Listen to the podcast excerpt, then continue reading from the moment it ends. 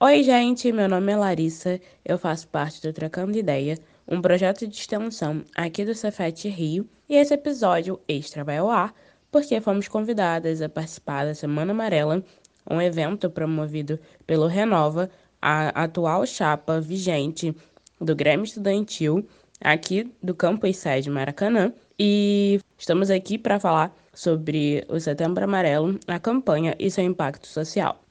Oi, gente, meu nome é Lavínia e eu tô aqui também para falar um pouquinho sobre saúde mental, um pouquinho da história e alguns recortes.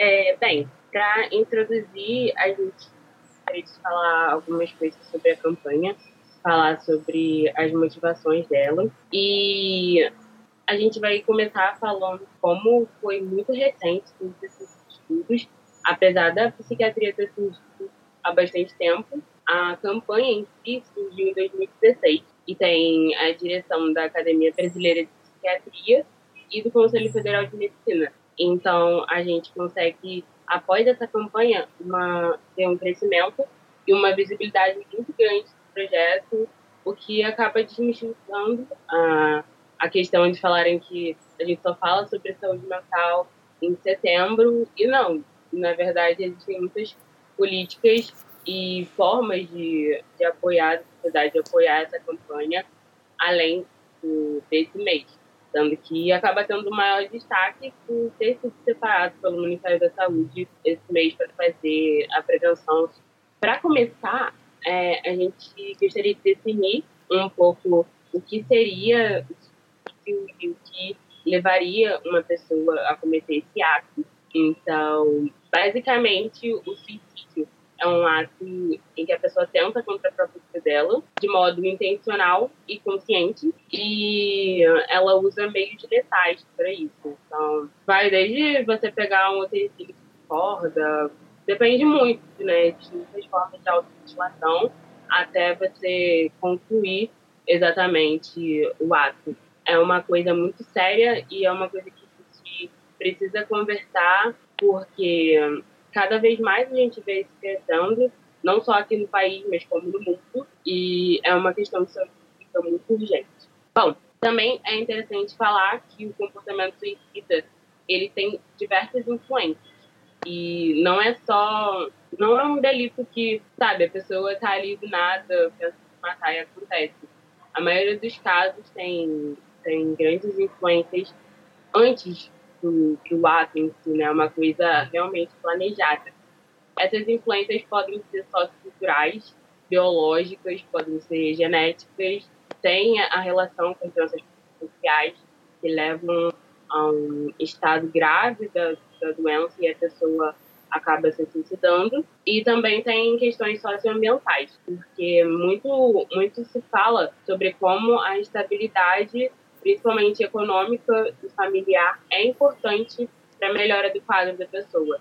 Uma pessoa que chega a se suicidar, ela pensa que nada, nada mais vai conseguir satisfazê-la além da aqui nessa vida, na verdade, né? nada mais vai conseguir com que ela tenha sucesso em qualquer área da vida dela. Então, ela realmente vê como uma única saída se matar. A gente trouxe alguns dados né, para apresentar, para a gente entender como seria esse cenário aqui no Brasil. E o Brasil está em oitavo lugar entre os países das pessoas que mais se suicidam no mundo, isso desde 2012. Então, é um quadro muito estático que vem acompanhando grandes crises e as crises influenciam nesse cenário, porque traz insegurança, traz instabilidade e, segundo o último censo da Academia Brasileira de Psiquiatria, cerca de 13 mil suicídios são cometidos só aqui no país. Se a gente vai pensar nisso numa escala global, esse número sobe para um milhão. Então, assim, é muita coisa, é, uma, é, um, é um quadro muito grave e que hum, é importante a gente falar sobre isso sempre, porque a gente só consegue mudar esse cenário fazendo uma conscientização das pessoas e mostrando que isso não é a única saída.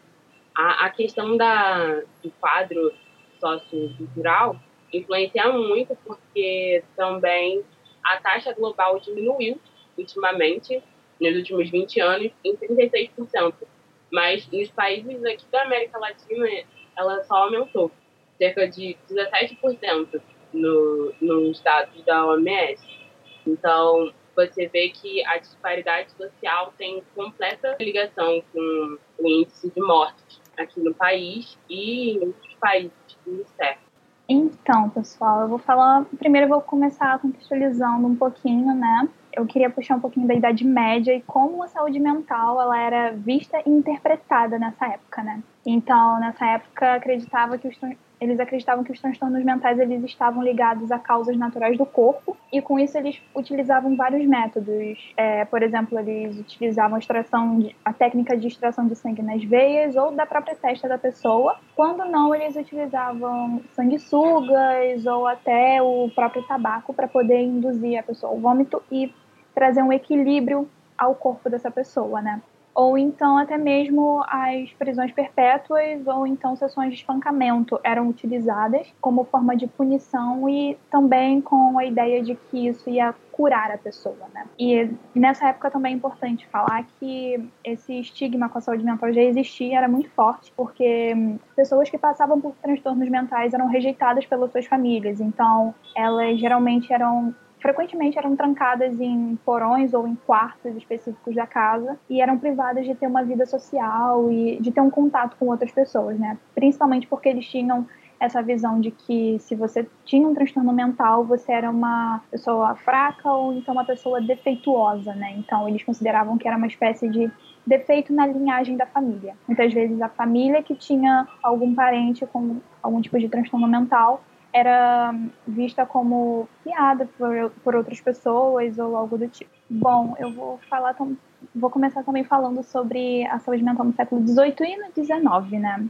No século XVIII, especificamente em 1792, a gente vai ter uma nova, uma nova forma de tratamento, né? Métodos mais alternativos, né?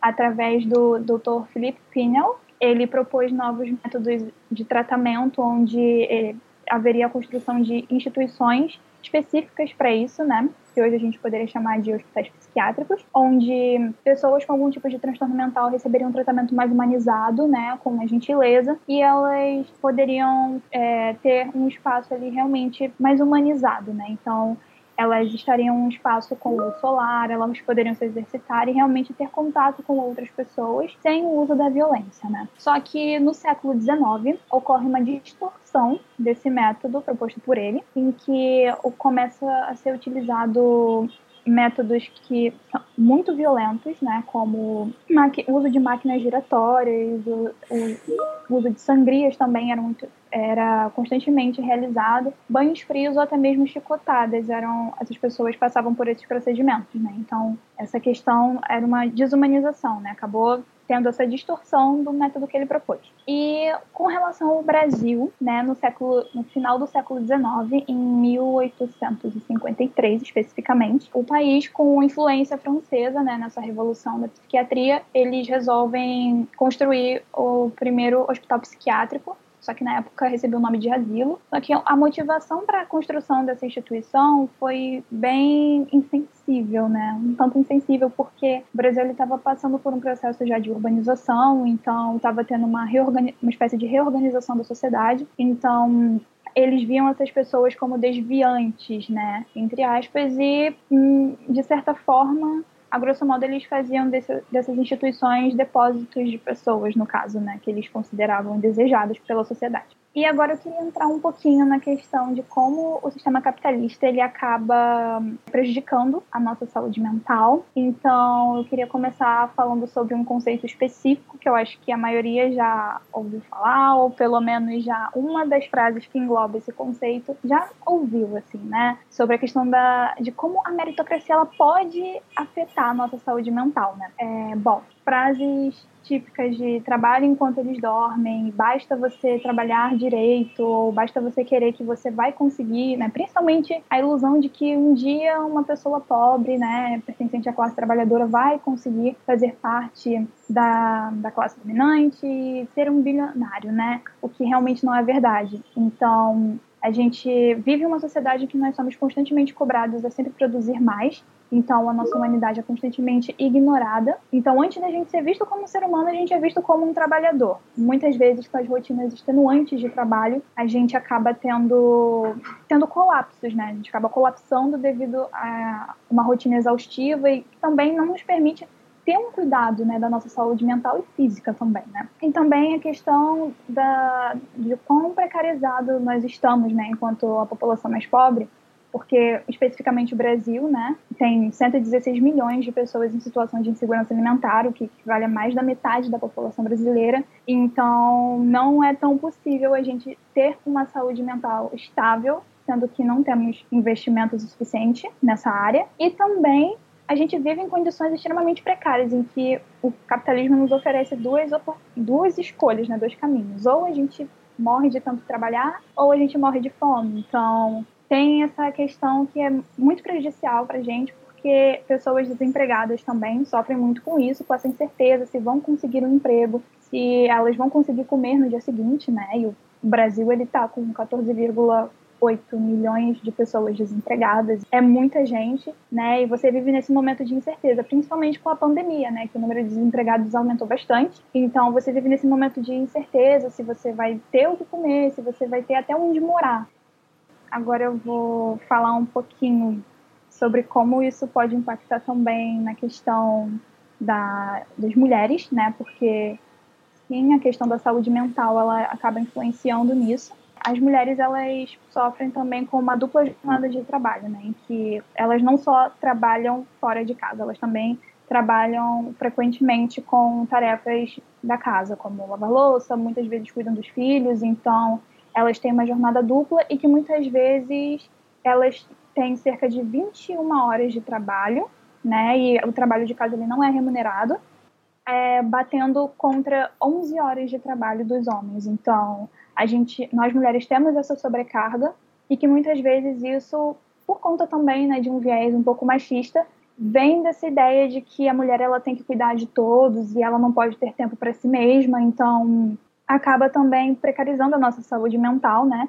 Porque viver em uma sociedade extremamente machista já a gente já é desumanizada, a gente já é colocada né, em uma posição sendo invalidada constantemente e a nossa saúde também é invalidada, né? Então, gente, agora a gente vai falar um pouco sobre as formas de prevenção a todo esse cenário que a gente construiu aqui com vocês. É importante a, a fala da, da Lavínia no sentido de reforçar que existem diferenças dentro da, da sociedade e que, dependendo do grupo social ao qual você está inserido, vai te afetar mais ou menos. E também eu gostaria de destacar que nessa última pesquisa feita para o Setembro Amarelo desse ano, a gente teve um resultado um quarto dos jovens entre 18 a 24 anos pensaram em se suicidar no último mês.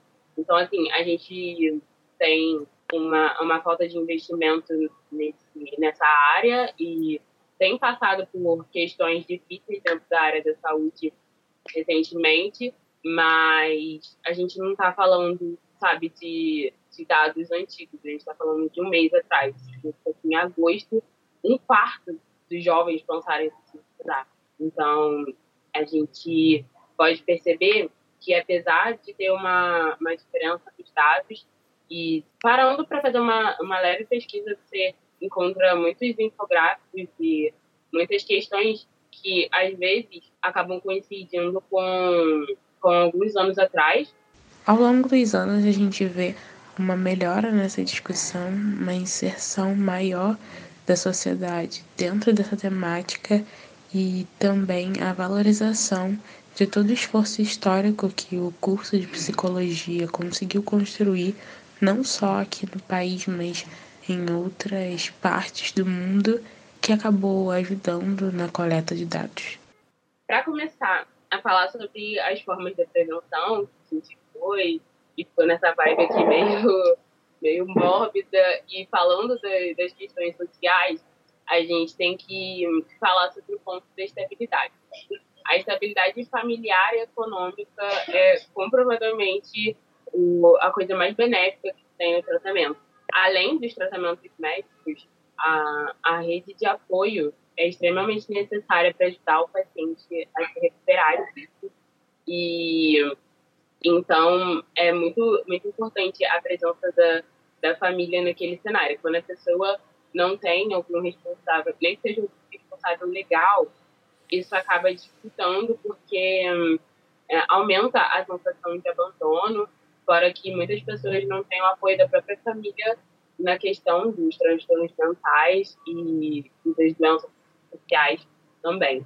Isso, isso também acaba afetando o nível de sociabilidade da, das pessoas, acaba fazendo com que a pessoa se isole, e isso dentro do cenário pandêmico é muito mais severo, porque a gente já está sendo forçado a se manter respeitando o isolamento social na medida do possível, e então às vezes fica até mais difícil você reparar num quadro de depressão severa ou algo assim, porque a gente já está se isolando, sabe?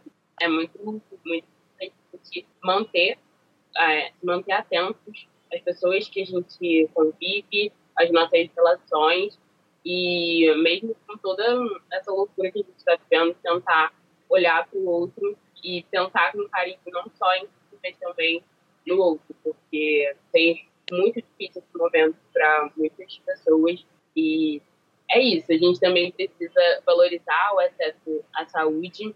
Então, quando, quando você percebe que teve alguma mudança, principalmente emocional, na vida de uma pessoa que é muito próxima a você, também é um sinal é, para começar a tomar cuidado com isso. E também a OMS indica o nível de espiritualidade.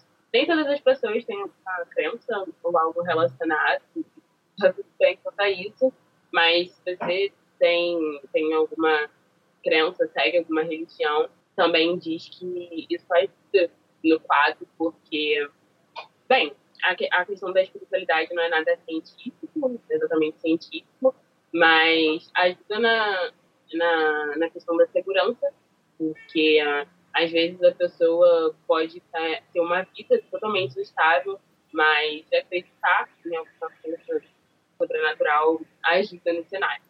A gente também gostaria de falar sobre as maneiras de entrar em contato e pedir ajuda, reforçar que existem diversos projetos que podem ajudar com isso, além do site oficial da campanha, que se você clicar Setembro Amarelo no Google, aparece boa, mas o dado certinho é setembroamarelo.com e assim você consegue ter contato com o pessoal do Conselho Federal de Medicina, com pessoas especializadas em psiquiatria. Também existe um projeto bem famoso que se chama Centro de Valorização à Vida, e o site deles é www.cvv.org.br.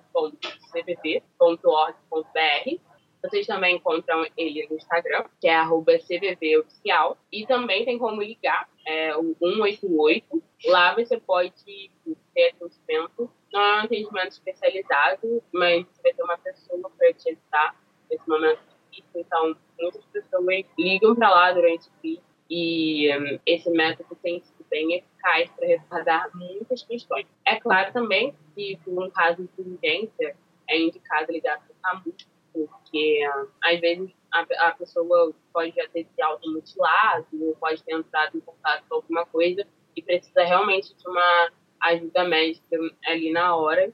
E isso tem salvado muitas vidas, porque às vezes a pessoa chega no hospital machucada, mas não a ponto de morrer. Também gostaria de falar sobre o ponto das políticas públicas. E aí a gente entra no, na, na questão de eu individualmente conseguir ajudar. Todo, é necessário todo um trabalho, não só do, do indivíduo, mas como a gente falou sobre a rede de apoio, a rede médica e também governamental para a gente mudar esse cenário, mas também tem um grande apoio dos projetos, das ONGs, das associações e tudo isso a gente pode se envolver e a gente pode ajudar, seja trabalhando para um CVV da vida, seja se colocando para ajudar em pastorais de rua, fazendo completagem e essas coisas. Existe muito trabalho a ser feito ainda sobre essa área e é sempre importante reforçar como que pode mudar o cenário, ah, pode mudar literalmente a vida de alguém. E a gente queria, queria fazer também o adendo do papel da mídia nisso, como ela atua nessa atividade. Quando a gente passou de 2019, o Cristo Redentor teve as luzes dele colocadas em amarelo no mês de setembro. E isso foi de uma representatividade de aparecer em jornal internacional então, é importante reforçar também que a mídia tem um papel muito importante dentro disso e consegue alavancar a campanha. E só da gente estar tá aqui trocando essa ideia é interessante sobre o assunto, porque por muito tempo se tentou ignorar a importância dos cuidados mentais. E a gente está num ponto de perceber que não dá mais para fazer isso, simplesmente não dá mais para ignorar. A gente tem diversos dados e é muito importante que a gente quebre realmente esse tabu, sabe? E não só para ser um tweet na internet para seguir daqui a pouco, nem para chamar atenção para si, mas chamar atenção para necessidade de cuidar um dos outros. Então, pessoal, é, eu queria fazer uma, um adendo, assim, né, uma ressalva sobre a questão da população preta e a saúde mental, né? Porque sobre a questão da mulher preta também, né? Acho importante falar porque desde cedo, né, nós pessoas pretas nós sofremos com o sucateamento até da nossa autoestima, né? A gente não se vê na mídia, né? A mídia sempre retrata um padrão extremamente é, europeu, né? A mulher branca está sempre nas capas de revista, sempre nas novelas e a mulher preta é sempre retratada como a empregada, a que está ali para servir e a gente é sempre vista dessa forma. Ou então hipersexualizando o corpo da mulher preta, né? Então, a solidão da mulher negra não é só em relacionamentos afetivos, né? Em relacionamentos românticos, no caso. Mas também é, é uma solidão de só você, você só você se ver sozinha em determinados espaços, em um ambiente de trabalho ou até mesmo em um ambiente estudantil, né? Quando só você é a pessoa que é uma pessoa negra na sala de aula, né? Isso também é prejudicial porque a gente cresce entendendo que a gente é errado e principalmente em questão da violência, que eu posso citar aqui, a violência policial também é muito forte, porque nós somos vistos como né, na sociedade como criminosos, como pessoas que oferecem algum tipo de risco para a sociedade. Então, a gente nasce entendendo que a gente não é desejado nesses espaços e também que a gente está na mira dos policiais o tempo inteiro, né? Porque, querendo ou não, é, a chacina do Jacarezinho mostra exatamente essa questão de que 27 pessoas né, foram mortas e mais um policial. E se vocês pararem para pensar, só o nome do policial foi exposto na mídia, mas pouco se falou sobre as pessoas que foram assassinadas naquele local. E sim, os moradores eles retra eh, retrataram, falaram que houve sim violência policial, sabe? E também tem uma normalização desse tipo de acontecimento, em que muitas vezes você vai crescer sem ter nenhum tipo de esperança, achando que você é incapaz e que você não pode ocupar determinados espaços, você você nasce com esse estigma, sabe, de ser uma pessoa perigosa, enfim tem um dado muito importante que mostra que a polícia militar ela está torturando mais do que na ditadura militar. Então, isso é muito preocupante, sabe? Muito preocupante mesmo. Então, a gente precisa se atentar nisso, até porque a mídia também, né, quando ela é utilizada para esses fins de atender os interesses de uma classe específica, né, que muitas vezes os integrantes dessa classe são brancos, a gente precisa pontuar também que eles, os policiais, eles estão aqui para criar um, para cumprir um projeto de extermínio, né, contra a população preta onde você vai ter jornais, jornais assim televisivos que ficam exaltando a polícia militar e ao mesmo tempo criam na, no imaginário das pessoas o estereótipo do que seria um bandido e também a ideia de que bandido bom é bandido morto. Tem essa manipulação da informação, né? E tem até alguns jornais específicos que têm alguns quadros chamados de CPF cancelado, em que você comemora a morte de pessoas. Então, assim, é, é muito problemática essa questão. Então, a mídia também ela pode ser utilizada por uma forma muito negativa, de sempre retratar pessoas pretas dessa forma, né? De que você tem que matar, ou então com uma política de guerra às drogas, e você nunca se pergunta o que acontece dentro das favelas, sabe? É, quais, são, quais são as vivências dessas pessoas e por que, que elas passam por tantas questões é, você, principalmente essas medidas mais conservadoras, assim, né, tem essa, esse comportamento de querer resolver problemas que estão estruturais, né, essas péssimas condições socioeconômicas que as pessoas pretas vivenciam constantemente, quererem resolver de uma maneira rápida, mas não, na, na verdade não é nem resolver, dar a impressão de que resolve. Então, mais uma vez citando o papel da mídia, que a gente, quando a gente vê todas as notícias, né, se você parar uma tarde para ver esses esses jornais, né, você vai sair literalmente com medo de viver, porque são tantas coisas ruins, porque eles provocam uma espetacularização da violência, né?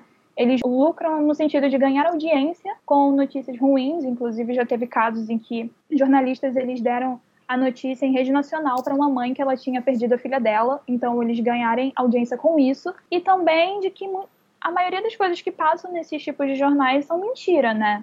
já fizeram algumas reportagens é, sobre comunismo, falando que é uma ditadura em que as pessoas elas vivem ali muito precarizadas, enfim, é, e também falando sobre ideologia de gênero. Então, a gente já dá para perceber que é muito absurdo, que tem uma manipulação muito grande. Então, a gente precisa se atentar com relação a isso. E também a questão de classe, que eu já tinha dito. Então, a gente vive numa precarização muito grande. A gente é desestimulado constantemente a não questionar o porquê que as coisas acontecem, a não ter um senso crítico. Então, toda essa rotina extenuante de trabalho é completamente compreensível que o trabalhador ele não que, nem que ele não queira, ele não é estimulado a questionar, porque ele chega de uma rotina extenuante de trabalho ele só quer se alimentar e dormir para ir outro dia trabalhando mais uma vez. Então, assim, a gente tem um mecanismo bem, né, um sistema bem bolado para que a gente não questione as estruturas do sistema e que a gente não se revolte. Ou a gente pode até ter uma revolta, né, uma indignação,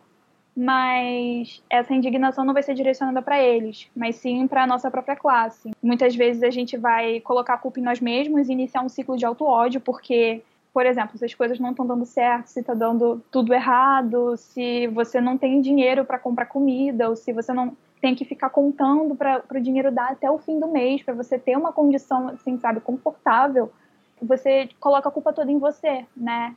E essa pessoa muito provavelmente não vai questionar o porquê que isso está acontecendo, né? Vai colocar a sua culpa nela. Inclusive tem um estudo muito interessante feito nos Estados Unidos que eles, um grupo de estudiosos ou cientistas, alguma coisa assim, eles conseguiram prever o quanto uma pessoa ia ganhar só pelo endereço dela e pelo, e pelo salário que os pais dela recebiam. Não dá para você ter essa ideia de que se você trabalhar o suficiente você vai ser um milionário e tal. E eu ouço muito esse discurso também de alguns bilionários, né? Por exemplo, o Elon Musk. Ele fala muito de, ah, se você trabalhar do jeito certo você vai conseguir, você vai atingir o topo sendo que não é verdade, sabe? Isso muito provavelmente não vai acontecer. E se acontece, são casos bem raros e que depende de uma de um contexto histórico, de um tempo, de uma ocasião específica para acontecer, sabe? Mesmo assim, são números bem pequenos, não dá nem para comparar. O Elon Musk, por exemplo, ele tem esse discurso bem de coach mesmo, só que ao mesmo tempo ele é herdeiro. Os pais dele tinham uma mina de diamantes em uma região do continente africano. Então, assim, não dá pra gente. A gente sempre tem que estar questionando essas coisas, mas também entender que muitas das vezes a gente é desestimulado a isso. A classe dominante ela não vai querer que a gente crie um pensamento crítico, porque isso é perigoso para ela, sabe? A gente questionar o porquê que essas coisas estão acontecendo, porquê que tem gente, tem muita gente em situação de insegurança alimentar e ao mesmo tempo bilionário dizendo que não tem onde gastar o seu dinheiro, fazendo disputas entre si para quem vai para o espaço primeiro, sabe? Essas futilidades de gente bilionária. Então a gente precisa realmente questionar isso, né? Bom, pessoal, é isso. Eu espero que vocês tenham gostado bastante do conteúdo que nós abordamos nesse episódio. E não se esqueçam de seguir as nossas redes sociais, né? Nossa página no Instagram, podcast Trocando Ideia. E até o próximo episódio.